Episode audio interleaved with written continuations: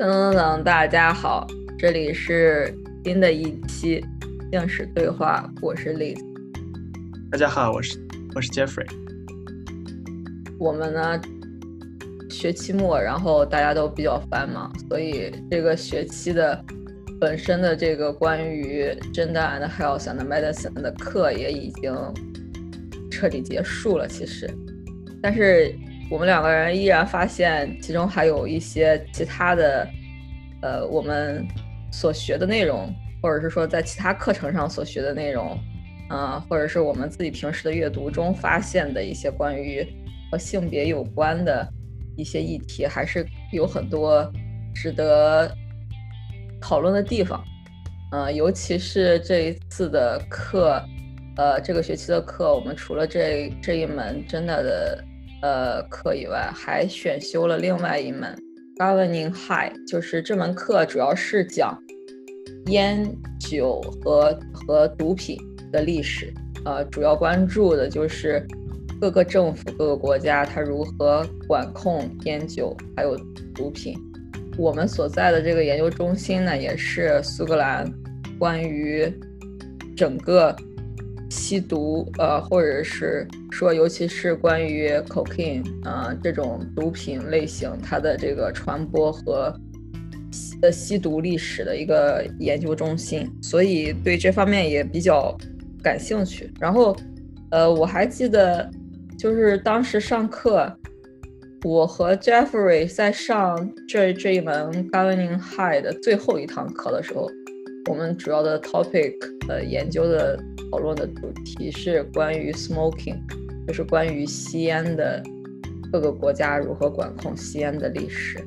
结果就在那一刻的上课的期间，然后我们又一次拿到了上帝的剧本，这个，然后这个剧本就是当时肖美丽大家都比较了解的这个关于肖美丽反对公共场所禁烟的事情就是爆发了。当时我也是。一度认为这是一个很好的契机，能够借着这个公共议题，然后大家来反思一下中国和西方不同的地区如何看待烟酒的历史，然后如何看待呃公共场所吸烟，然后呃甚至是这个吸烟和烟酒中的这种性别议题。结果没想到这个事件就。愈演愈烈，结果就是有点偏离轨道，最最终，呃，成为一个女权议题，然后甚至和这个什么支持港独 联系起来，然后肖美丽最后被全网封号，就感觉错失了这样一次讨论的机会。现在好像也很少还有公众在继续讨论这个这个议题了。但是我是觉得性别。在烟酒，或者是说，其实是在衣食住行、吃喝拉撒中，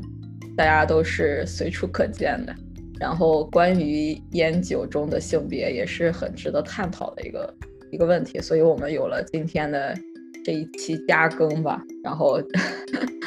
我不知道 Jeffrey，你你是一开始是如何，就是知道或者说意识到烟酒中它是有一个性别差异这样一个问题？对我来说，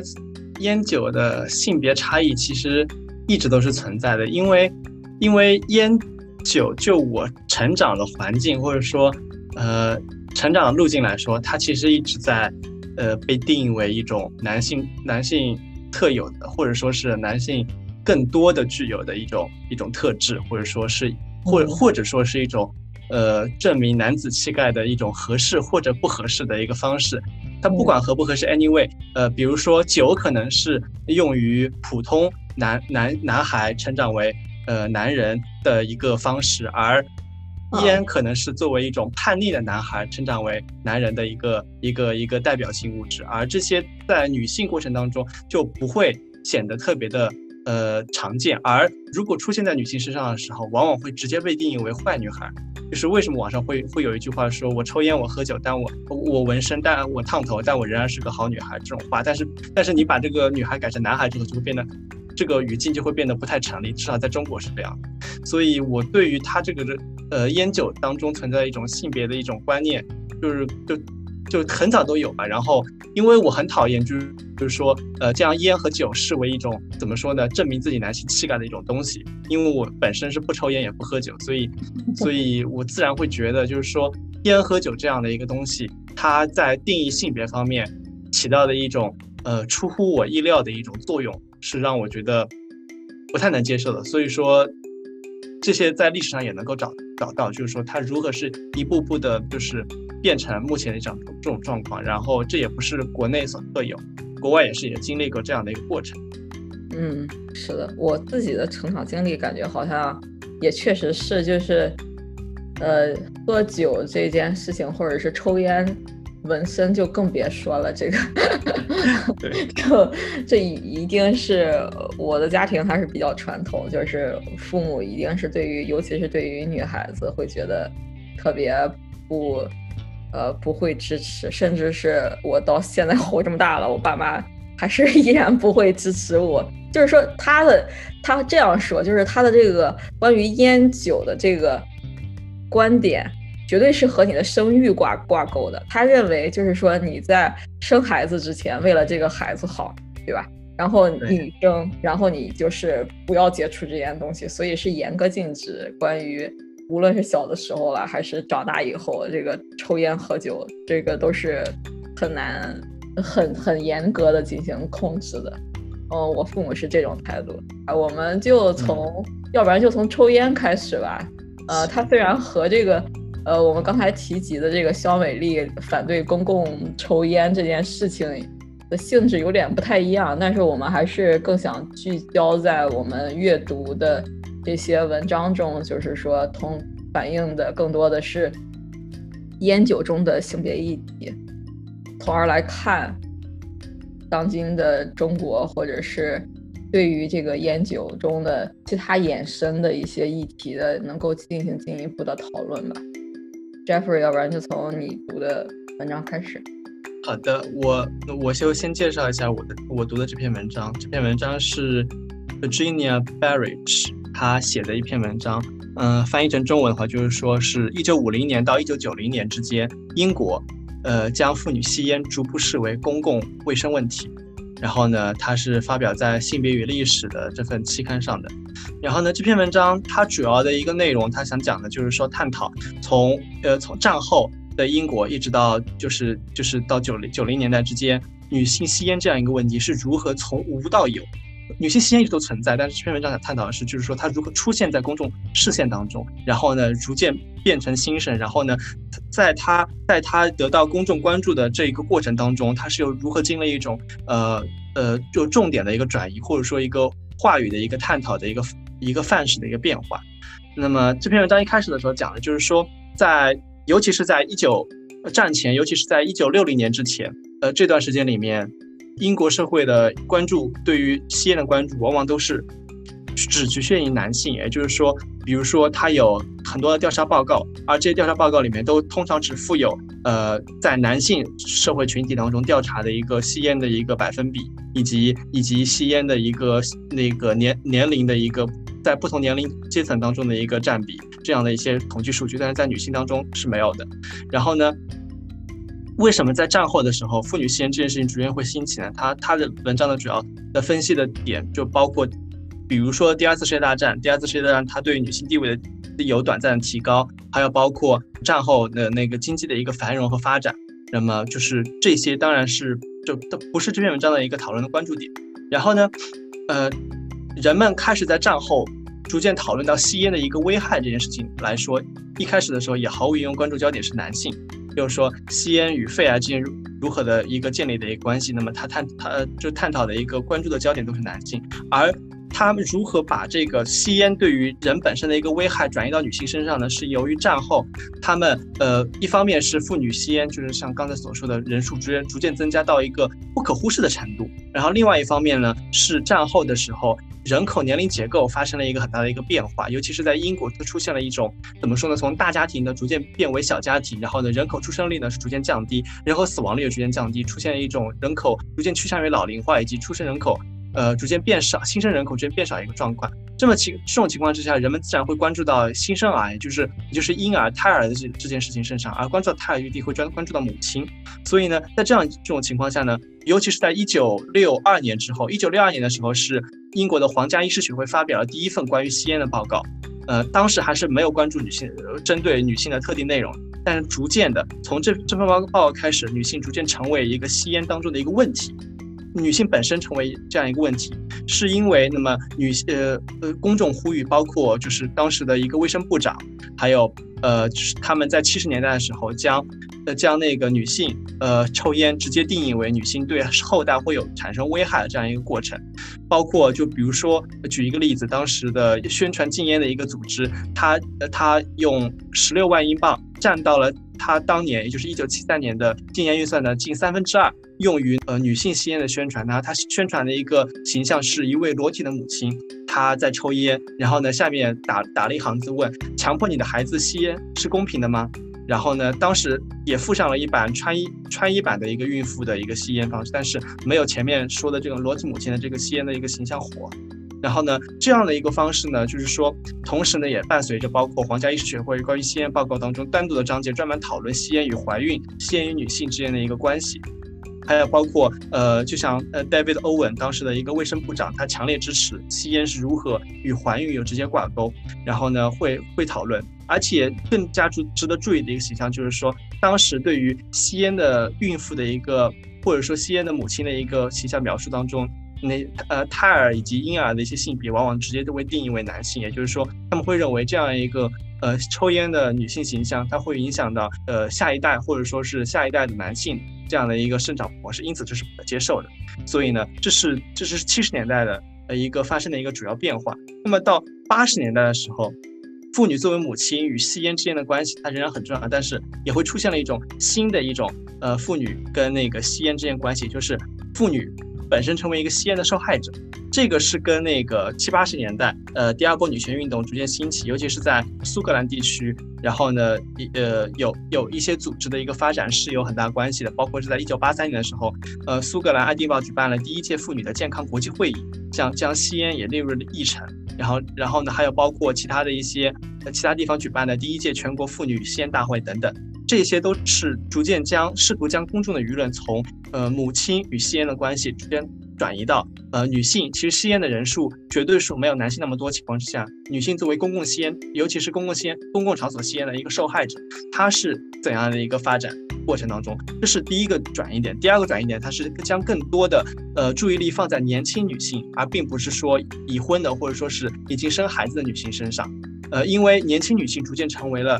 呃吸烟增长的主要领域，这跟当时的一个怎么说呢？大众媒体的一个一个一个活动方式是呃是有关系的。因为就是说，他为什么会倡导这个事情，就是因为年轻女性为什么想吸烟，他们的一个立场就是这样：女性想吸烟的时候是。她是会受到了媒体跟大众广告的一个一个剥削，或者说是他们是，呃，媒体的受害者，他们会被各种各样形形色色的一种香烟的广告说服开始吸烟，并且他们继续吸烟，因为他们在社会上得不到像男人那么得到的一种自信。定的一个程度，因此他们靠呃吸烟这样一个方式来增加自己的身上的所谓的一种呃女性身上的一种所谓的一种阳刚的一个呃呃概念，然后来获得社会的一种一种一种重视和青睐，这是让年轻女性在八十年代的一个一个一个的重视点。当然，这篇文章还探讨就是说，虽然女权主义在八十年代的时候，呃这样的一个措施有很大的一个转移的一个方式，但是它也有一个弊病，就是说它强它主要是在。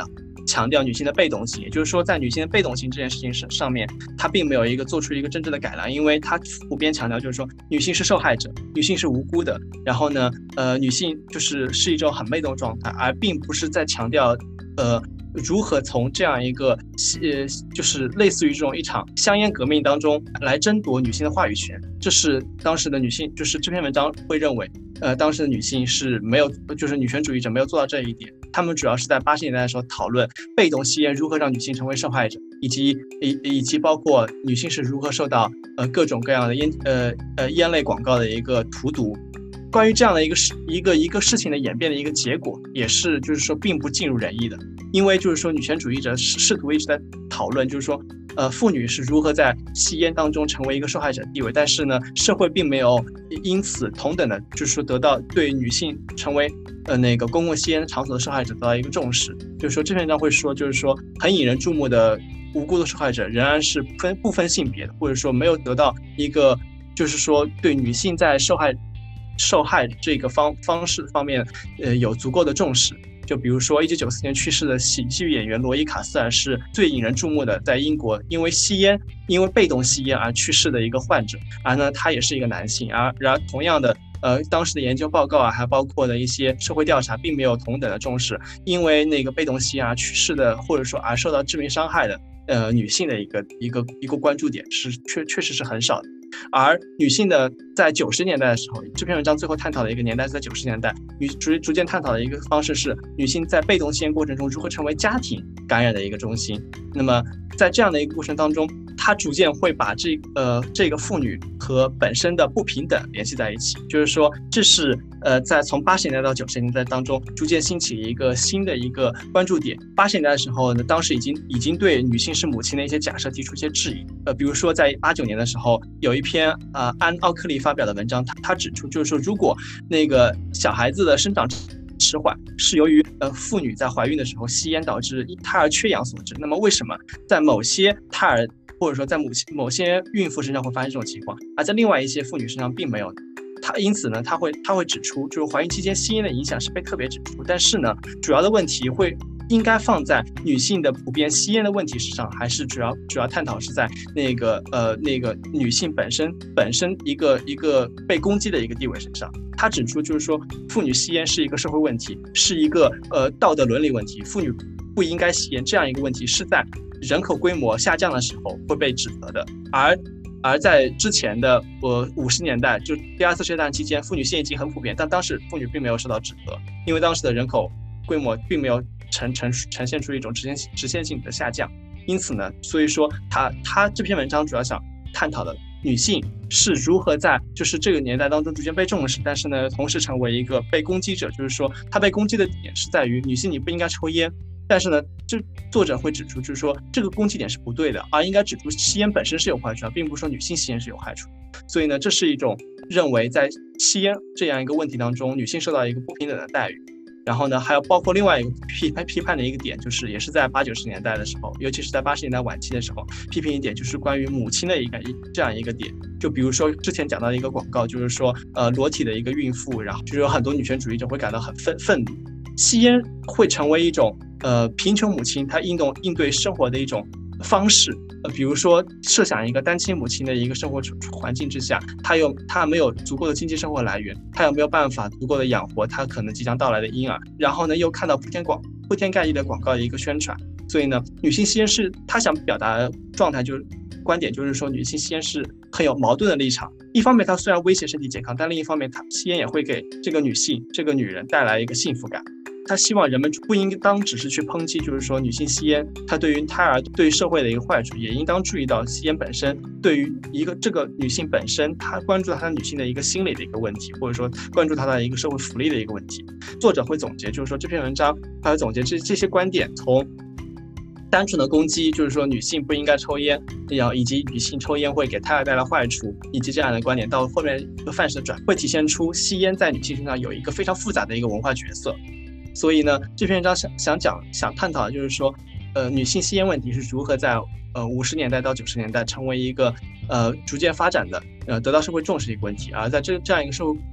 得到社会重视的过程当中，又如如何逐渐发生了话语范式的一个转移？重点在于，呃，妇女和吸烟之间的一个关系和问题，它是会被多次的一个重构，然后呢，这些重构当中共同点有。永远都是妇女作为一个母亲的角色一个争议，所以说妇女在吸烟问题当中的一在这一段时间当中的一个本质问题是妇女的一个母亲的一个角色问题，而这个妇女的母亲的一个角色问题的转移，又跟七八十年代逐渐兴起的第二波女权运动有着非常直接的关系，所以这篇文章在这个探讨的方面是比较深刻的。当然，它也会揭示出就是说吸烟这个本身。它是如何体现出妇女的一个从五十到九十年代之间社会地位的一个转转变，以及以及公众舆论的一个探讨的一个一个一个注意点的一个转变，这也体现了女性地位的一个上升。啊，这就是这篇文章主要内容。听了以后感觉能够讨论的点其实挺分散，也也有很多。然后呃，但是它好像也很符合我们呃对于整个历史演变过程的一个理解，就是说你作为一个女性角色，然后她不可避免的就会和你的母亲角色挂钩。然后这个呃也和这一次就是呃反公共场所吸烟的这个。事件吧，我们称它为一个事件，也有很多联系。就是说，当这个肖美丽她作为一个女权运动者，然后来报道她这个在火锅店里，呃，遭遇的这个公共场所吸烟的这件事情，然后之后女权主义者在讨论的过程中，她不可避免的就会讨论到，呃，女性她在公共场合场所中作为二手烟的这个受害者。啊，她会强调这个女性受害者的这个身份。我觉得这个问题就是相当于是，呃，这个作者他是站在一个研究的角度，就是说更偏向是一个医疗史，或者是说这种 public health 叫什么公共健康、公共卫生的这样一个角度来宏观的来看这样一个问题，所以他会说，在女权第二波女权运动当中。女权主义者只把这个问题针对在女性身上，这可能不是一个很好的策略。但是我在想的是，他对比他自己，就是这个作者引述的之前，就是一九六零年之前，呃，嗯的这些数据来讲，就是说他在对于吸烟的隐患，或者是说这个呃吸烟有害呃身体健康这样的一些全国性的调查中。其实它是完全没有女性角色的。那相对于这个没有女性角色出现的这个时期，它来引起大家的注意，让大家开始讨论，意识到哦，吸烟、二手烟还是女性吸烟，它都是有一个女人存在在这个社会的。你不能是因为它，因为这个吸烟的主体是男性，然后你就。呃，无视这个 女性了，那更何况这个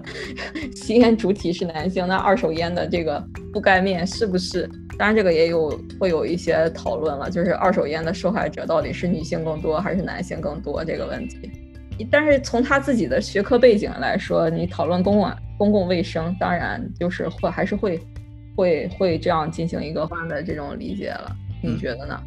对，我觉得肯定是有都是有道理的，就是说。呃，本身它一定是一个进步性质的东西，就是说，呃，第二波女权运动它逐渐把呃包括女性呃吸烟在内的各种各各种聚焦于女性身上问题，它都大规模的展现在公众面前。然后呢，不管能不争争不能不能争取到呃就是公众的进一步的关注，但是它起码把这个问题放在了台面上。而之前的很多事情，就包括吸烟这个问题上面，它都是没有数据，或者说是缺乏社会关注点，就是说根本就是可能会被。呃，认为不存在的一个问题，所以在这一点上肯定是有进步的。当然，就是说用一个事后诸葛亮的一个角度来看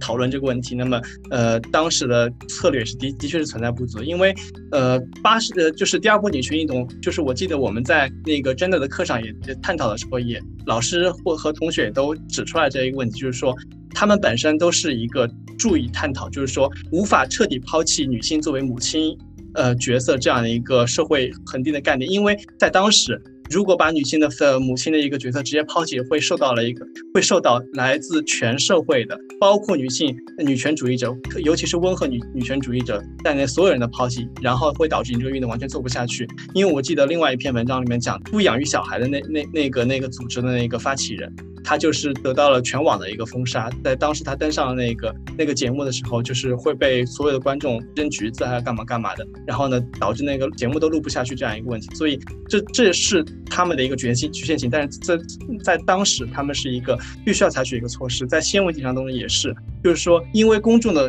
能够关注吸烟这个问题，尤其是社会主体作为呃以白人男性为主情况之下，他们关注这样一个问题，也也都是存在于对女性作为母亲对下一代这样一个问题的关注的情况之下，那么女权主义者以此作为出发点，然后唤起人们对于妇女呃吸烟运动问题的吸烟问题的一个关注，是无可厚非的。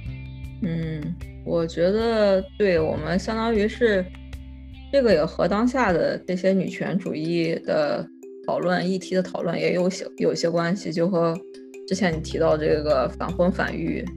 呃的这些运动中，就是说我们不要把女性角色呃固定在一个母亲角色来看待女性在这个社会中的地位，或者是女性她本身还给女性本身她是一个什么样的状态，呃，这些讨论都有都有都有一些联系了。但是我觉得国内好像在。呃，吸烟的这个禁止上，就是说女性吸烟，反女性吸烟。但是很有意思的一点，你知道吗？就是当肖美丽的这件事情发生以后，四月份的时候，就是说四月二十九号，呃，我们国家的卫健委就是有一个二零二一年烟草控制框架公约一个工作领导协调小组在在北京召开的会议。这个会议上呢，它确实是。一个本着一个比较好的目的，就是说控烟工作就是要减少存量，然后抑制增长，然后关注变量。但是他紧接着又来了一句，就是说他说要在今后一段时间内聚焦全面防控青少年、女性等重点人群吸烟，全力推进无烟的党政机关、无烟学校等环境建设。然后这一句就又把 女性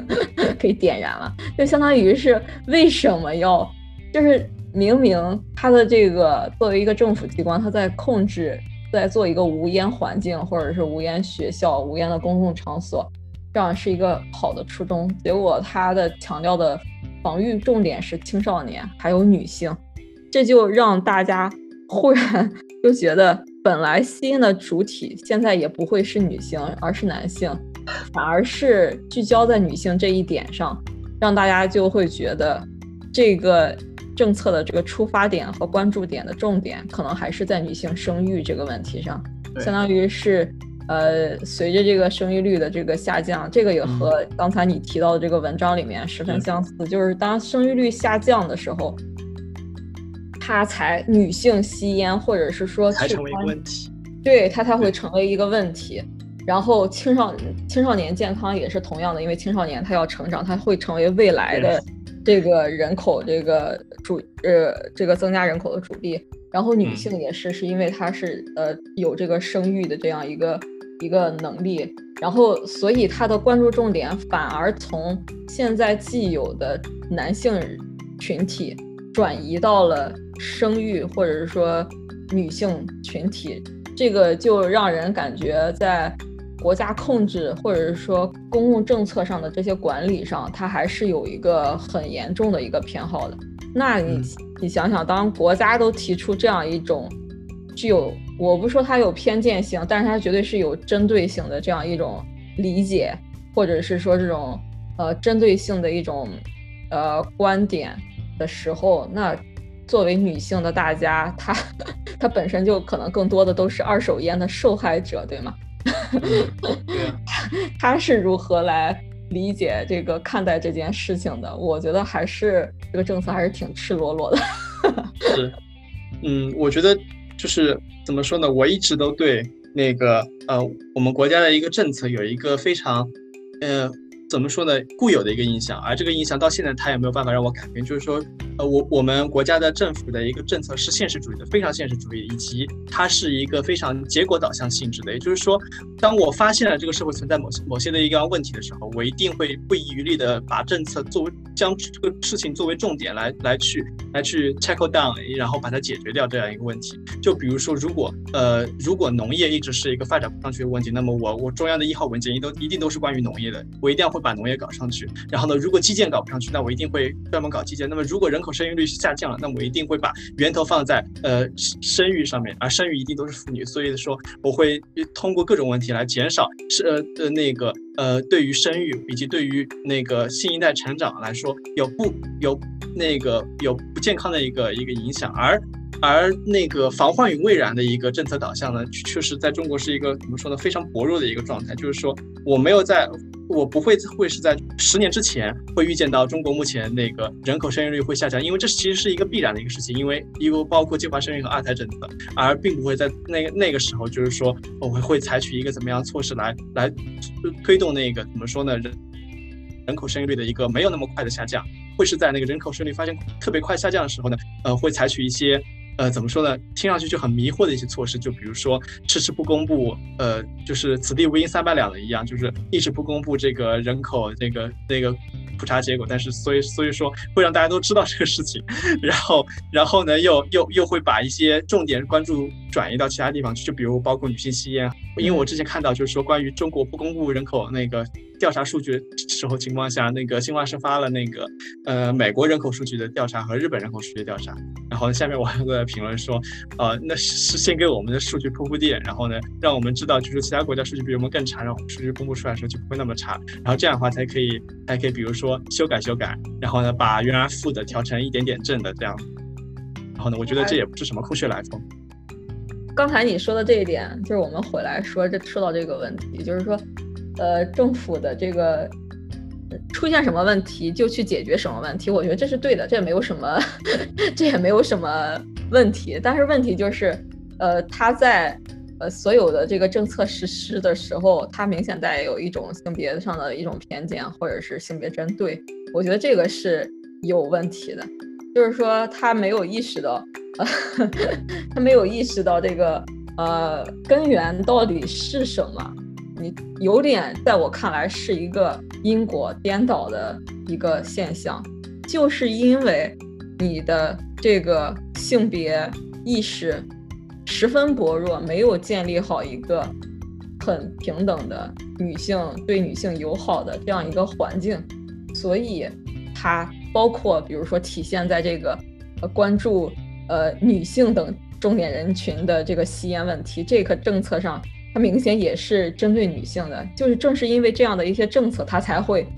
它才会导致你的生生育 生育的这个环境，呃呃，大家认为它不是一个很好的生育环境，也不是一个很好的一个一个养育孩子的环境，可能，然后它才会生育率下跌吧？我觉得这个。呃，它反而是因为这个生育率下跌了，我们反而要针对女性哇，这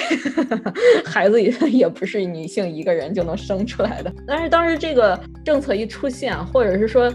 当时包括你在讲的这个母亲的这个角色和这个嗯吸烟问题之间的这个关系，呃的时候，我忽然就想到了当时英国的这个禁酒。运动其实，就是英国的禁酒运动。之前我也有提过，就是在十八世纪的时候，呃，这个尤其是这个松子酒，就是这个 gin，呃，它它制作很容易，制作特别简单。然后，但是呢，它的这个制作方法，它提纯出来的这个酒的这个度数又高，然后它又很便宜，然后它很快流行。流行的过程中呢。大家认为有一系列的社会问题就会出现，因为那个时候毕竟买酒，还有包括买鸦片钉这些，呃，有一些这个我们现在的这个管控药物或者是管控毒品，它都是没有任何的年龄或者是任何的这个限制的。你只要能够制作，然后你有这个能够交税，然后你就可以进行买卖了。然后那个时候的 gin 这个，呃。这个这个松子酒就会灌有给给松子酒灌了一个 title，就是 mother gin，就是叫什么呀？母亲，呃，母亲酒啊，松子母亲琴这好像国内也有的人翻译成琴酒，是不是？呃，这个母亲酒，然后原因就是那个时候的宣传，呃，禁酒运动中，当时有一有一群人宣传，就是说女女性，当然除了喝酒对胎儿不好，不能看管孩子以外，还有一个。呃，冠了一个抬头，就是女性喝酒会淫乱，对吗？这个也和我们一直就是塑造的这个女性喝酒的这个形象也也挺挺挺呃相关的，或者是还有女性抽烟的这个形象，这个不好的女性形象的这个塑造，一般都是会和烟酒挂钩的。其实因为那个时候大家就像我之前说过的，就是大家对于女性的这个形象有一个固有的一种认识，就是认为女孩子她就是纯洁的。天然的，然后它是不可玷污的，然后烟也好，酒也好，毒品也好，甚至是当时的这个所有的怎么说，这个出现的那些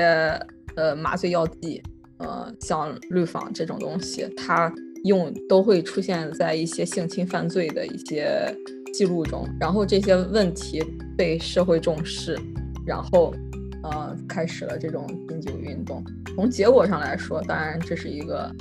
呃好的，就是说相当于是形成了这样一个运动，从而也保一定程度上保护了女性。当然，当然就像你说的，当时的这个社会宣传中，它是十分强调呃这个女性的这个角色和母亲。其实更多的也不一定是母亲，她还有一个助产师，或者是说保姆。就是这种类型，因为这这个酒它很便宜，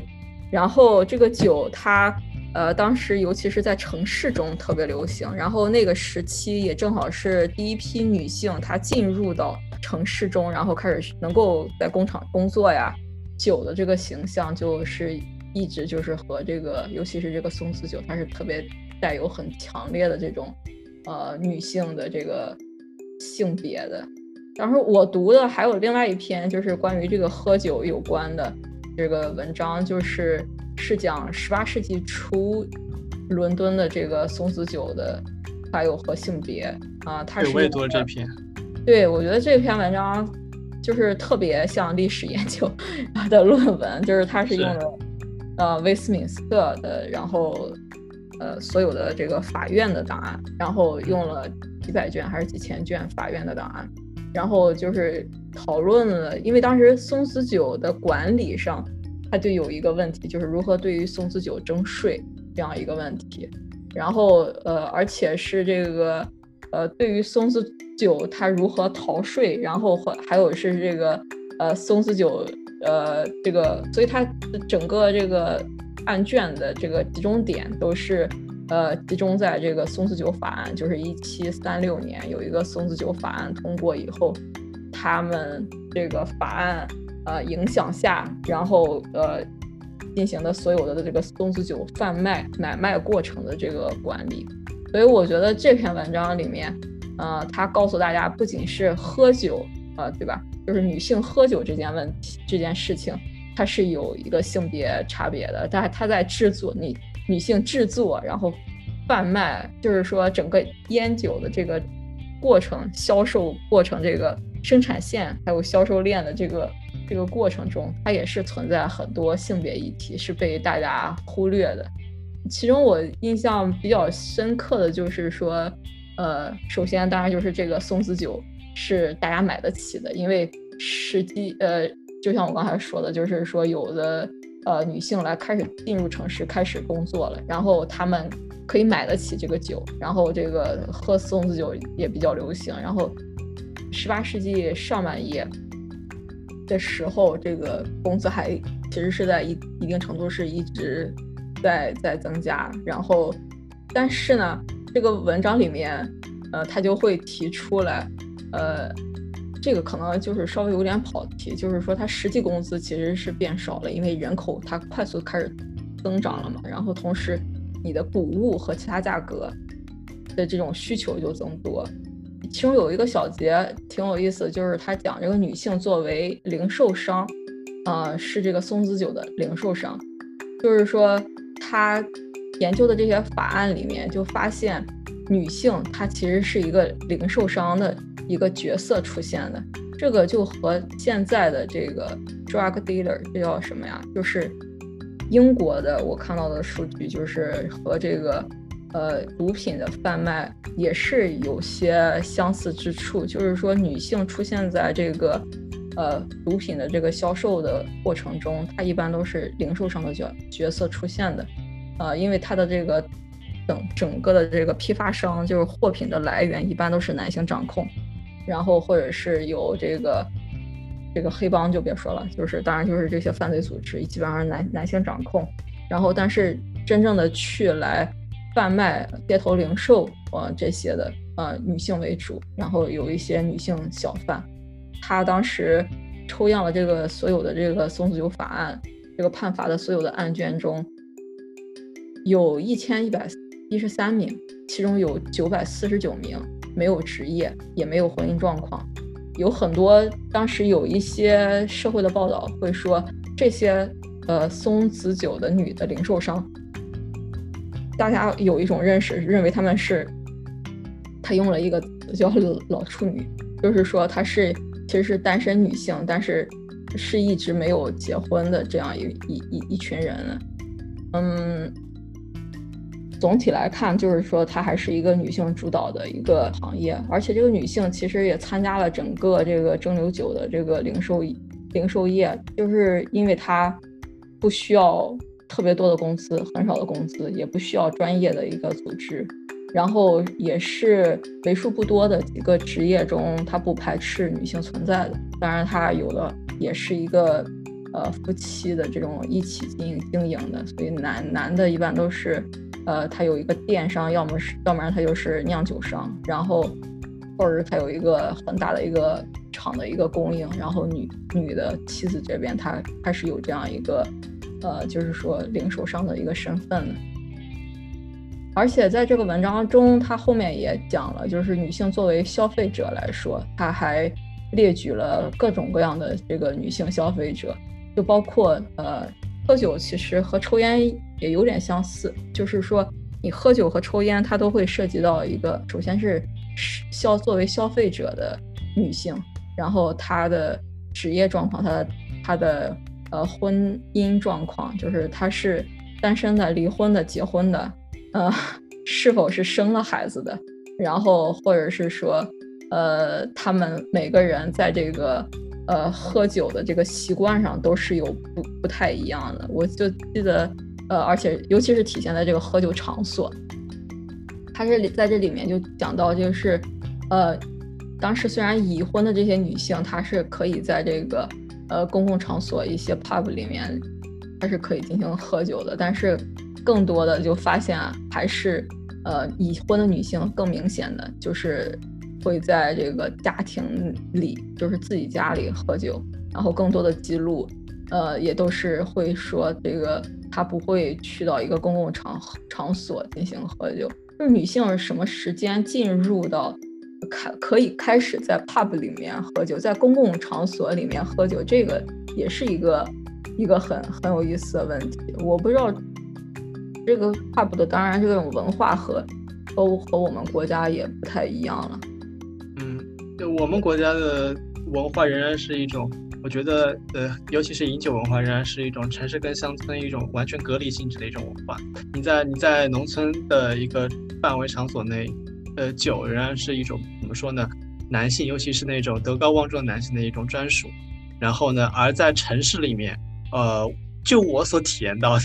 呃，不仅不歧视女性，反而歧视男性，也不是，呃，当然是这是一句玩笑话。呃，怎么说呢？比如说酒吧，呃，就是就我所经历的去一些酒吧的情况之下，呃，比如说，呃，你进你进去收收钱的话，就是说收进门服务费，还有包括酒类费用。就比如说，很多酒吧会说，比方说，呃，举个例子，女性可能收三十，然后男性可能会收一百，然后甚至会有说，比方说，如果你是一个男性，如果你有带女伴来说的话，你们俩就会免费；如果你没有带的话，就会收你多少钱，干嘛干嘛。对，就是这是一件很常见，是吧？这个明显是为了这个酒吧，他为了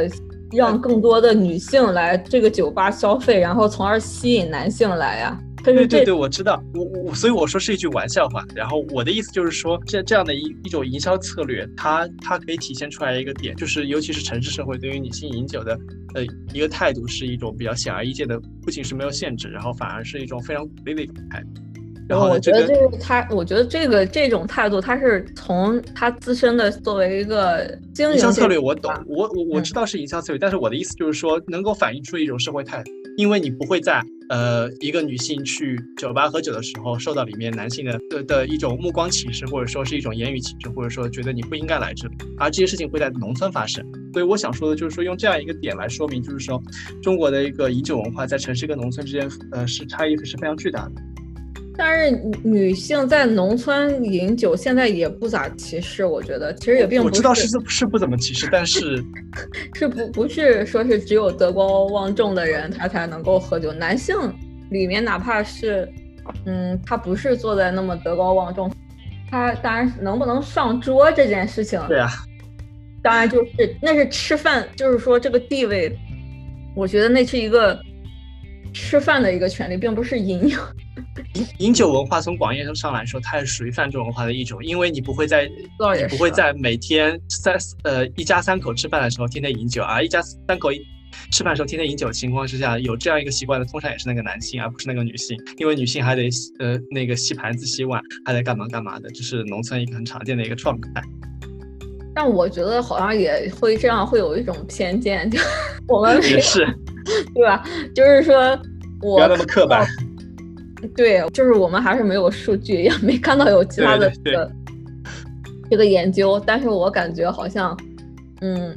就是还是还是需要一些一些数据，要不然我们两个人在这扯，就哪一方都会被认为成是一种偏见。是，还是扯历史吧。呃，我补充一下，就是另外我读到另外一篇文章，就是呃这篇文章讲的是那个一九四五年到一九八零年之间。呃，英国男性的一个心理疾病，然后呢，这是一本书，然后它的第三章里面讲到，呃，男性的心理疾病与酗酒之间的关系的时候，他讲到了男性跟女性之间，呃，关于酗酒之后会产生的一些呃研究跟调查的一个区别，他就呃涉涉及到女性的一个部分不多，但是这一部分我觉得非常有意思。然后呢，就是说，呃，他讲到说，当时的一个小组在七十年代初期的时候，提出了一项调查女性酗酒者的一个提案。当时呢，在七十年代的时候，调查的一个结果大概是，就是说女性跟男性的酗酒，就是酗酒嘛，呃，大家应该也都知道什么意思，就是说就是过度饮酒。然后他跟呃调查出来的一个女性跟男性的比例大概为一比四。但是呢，特殊的问题存在情况之下呢，就是说，就调查比例是一比四，但是，呃，在家庭中，由于妇妇女通常是孩子的主要的照顾者，而在当时的情况之下，妇女更不常见的出现在酒吧等。家之外的场合进行饮酒，因此妇女通常更多情况下在家喝酒。由于在家喝酒这一事实更经常出现，因此妇女的在家饮酒的一个频率跟时间就是更难以被发现。所以说这个一比四的数数据就是说是否准确呢，还未可知。然后呢，他调查另外一个结果就是说，呃，如果完全会被诊断为一种就是酗酒，就是到达酒精中毒一种情况之下，那么这些这些被送去医院的女性更可能会被认为是有得抑郁症。或者说是有得心理疾病，而酒精中毒会被视为他们有心理疾病之后的一种继发性的一个疾病，因此医院医生呃更可能通过呃对他们呃对他们进行精神疾病的一个诊断来屏蔽女性酗酒的一个所谓的社会污名。呃，因此，他们最终这这些被送去酒精中毒的女性，会最终被诊，大多数会被诊断为有抑郁倾向，而女性因此最有可能会出现在精神科和使用精神药物治疗的统计数据当中。而与此相对应的这篇文章大篇幅的探讨的男性出现情况之下，男性的酗酒者更更有可能会出现的是身体疾病的问题，也就是说，男性酗酒者更有可能出现的是呃是身体上的。然后呢，呃，因为很少有男性或者说是。给男性诊治的这些男男性的医生，会会将那个呃酗酒的一个呃就是酒精中毒，会认为是道道德上的软弱，就是说呃就是意志力的软弱，呃而因此会更多的诊断为一种身体上发生的一些一些一些不适应，而进行一个诊断结果。这边这样一个结论就是说，那个呃许多人就是呃不仅是全科医生这些，然后呢还包括社会社会的。本身的这些酗酒的男女，他们都在不知不觉当中，不管是诊断还是被诊断，都勾都勾连了关于女性气质和男性气质的陈旧性的一些观念。那么，因此这些医生，这些男性的医生会为女性提供精神性的诊断，为男性提供身体性的诊断。而通常情况之下，这些男性的患者和女性的患者，以及这些男性的医生，都对身体诊断和精神诊断感到满意，而不会再继续进行一个其他方面的一个研究。这也是就是为什么那个呃这篇文章探讨的一个核心，就是说在。在一九四五年到一九八零年的时候，男性的一个精神心理精神疾病实际上在英国比较严重，而难以被发现。这也是一个这呃一个合理性的一个探讨。而而同样的一个可以类比得得出一个结论，就是说在这段时间，女性酗酗酒者来来说，他们大多数被诊断为精神疾病，而实际上其实并不是，因为呃那个酒精中毒的一个原因其实众数呃其实这其实是复杂多样的，而并不是说在某某些性别群体上就会有呈现出一种异化性的特质。而在当时的英国，至至少在这段时间之内，它会呈现出一种在性别上呈现出一种不同不同性状一个特征，而这些往往是人为的，而并不是一个真实的情况。嗯，这个确实大家会有这种刻板印象，就是说，呃，女性的这个形象，尤其是已婚妇女的这个形象出现在这个饮酒中，嗯，大家就只需要，就一般都会说这是一种精神性的疾病，或者是一种，嗯，或者是怎样。但是我觉得其实这里面还是也有一个比较有意思的点，就是说，之前我在看呃这个。英国呀，或者是美国，或者是说这样说西方吧，就是大家来来拍这个电影的时候，一般的这个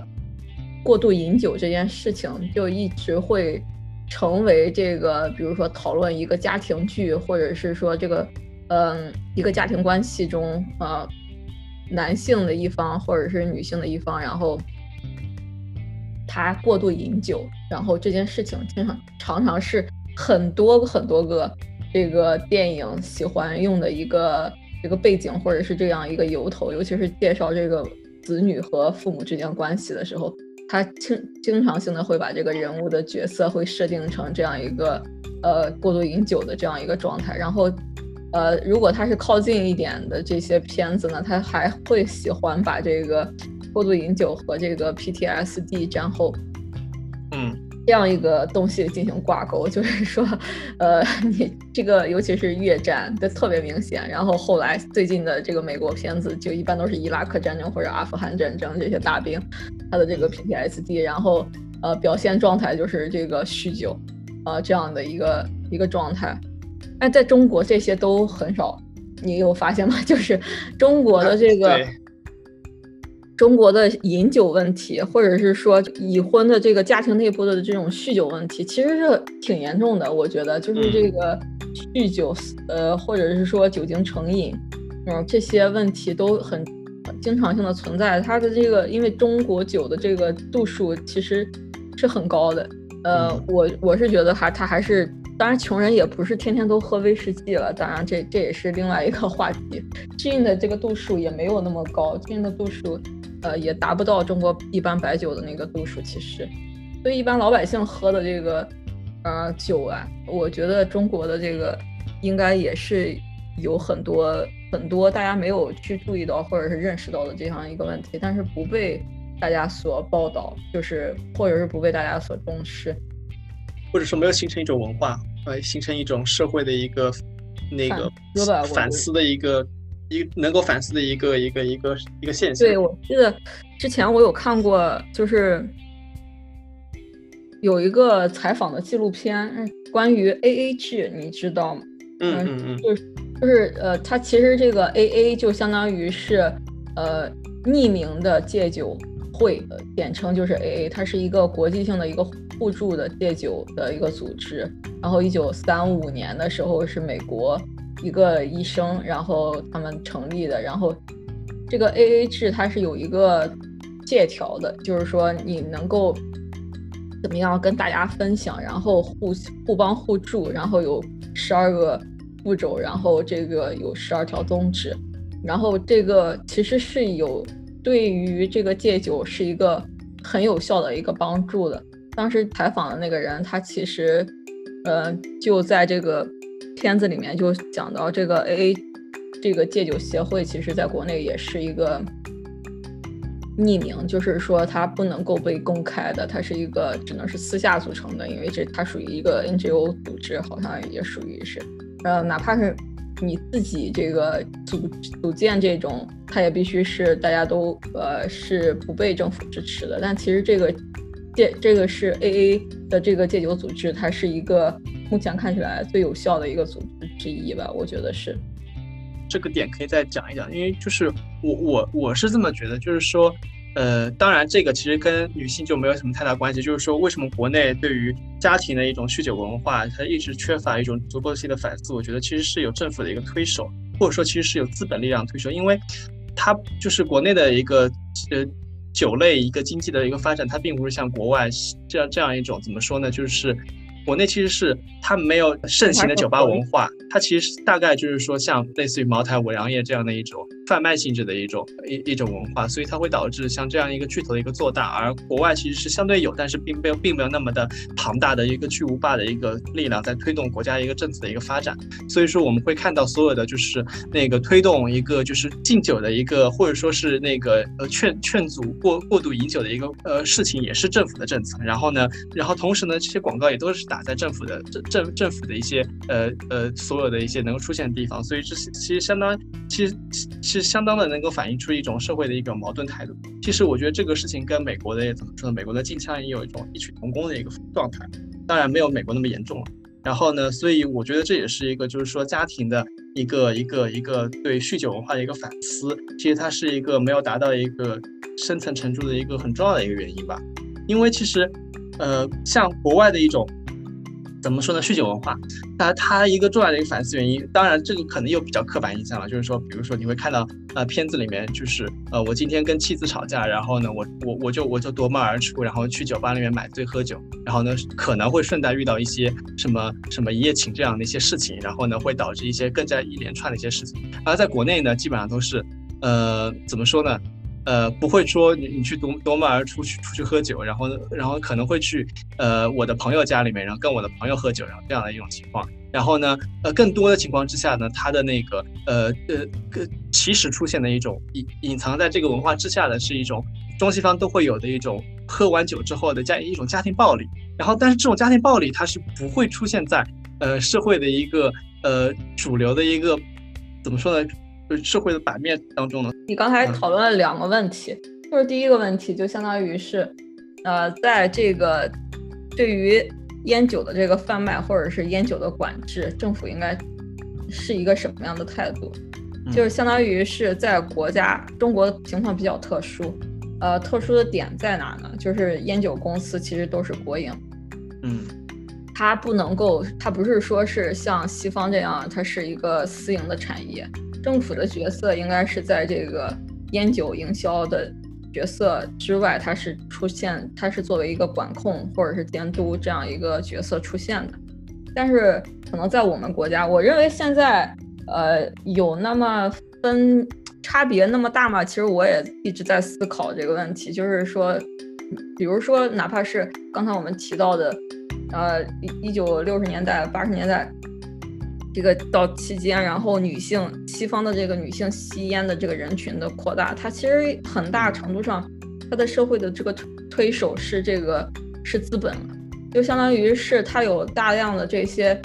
烟酒的这些公司，它是嗯铺天盖地的广告，然后它会给你一种呃宣传。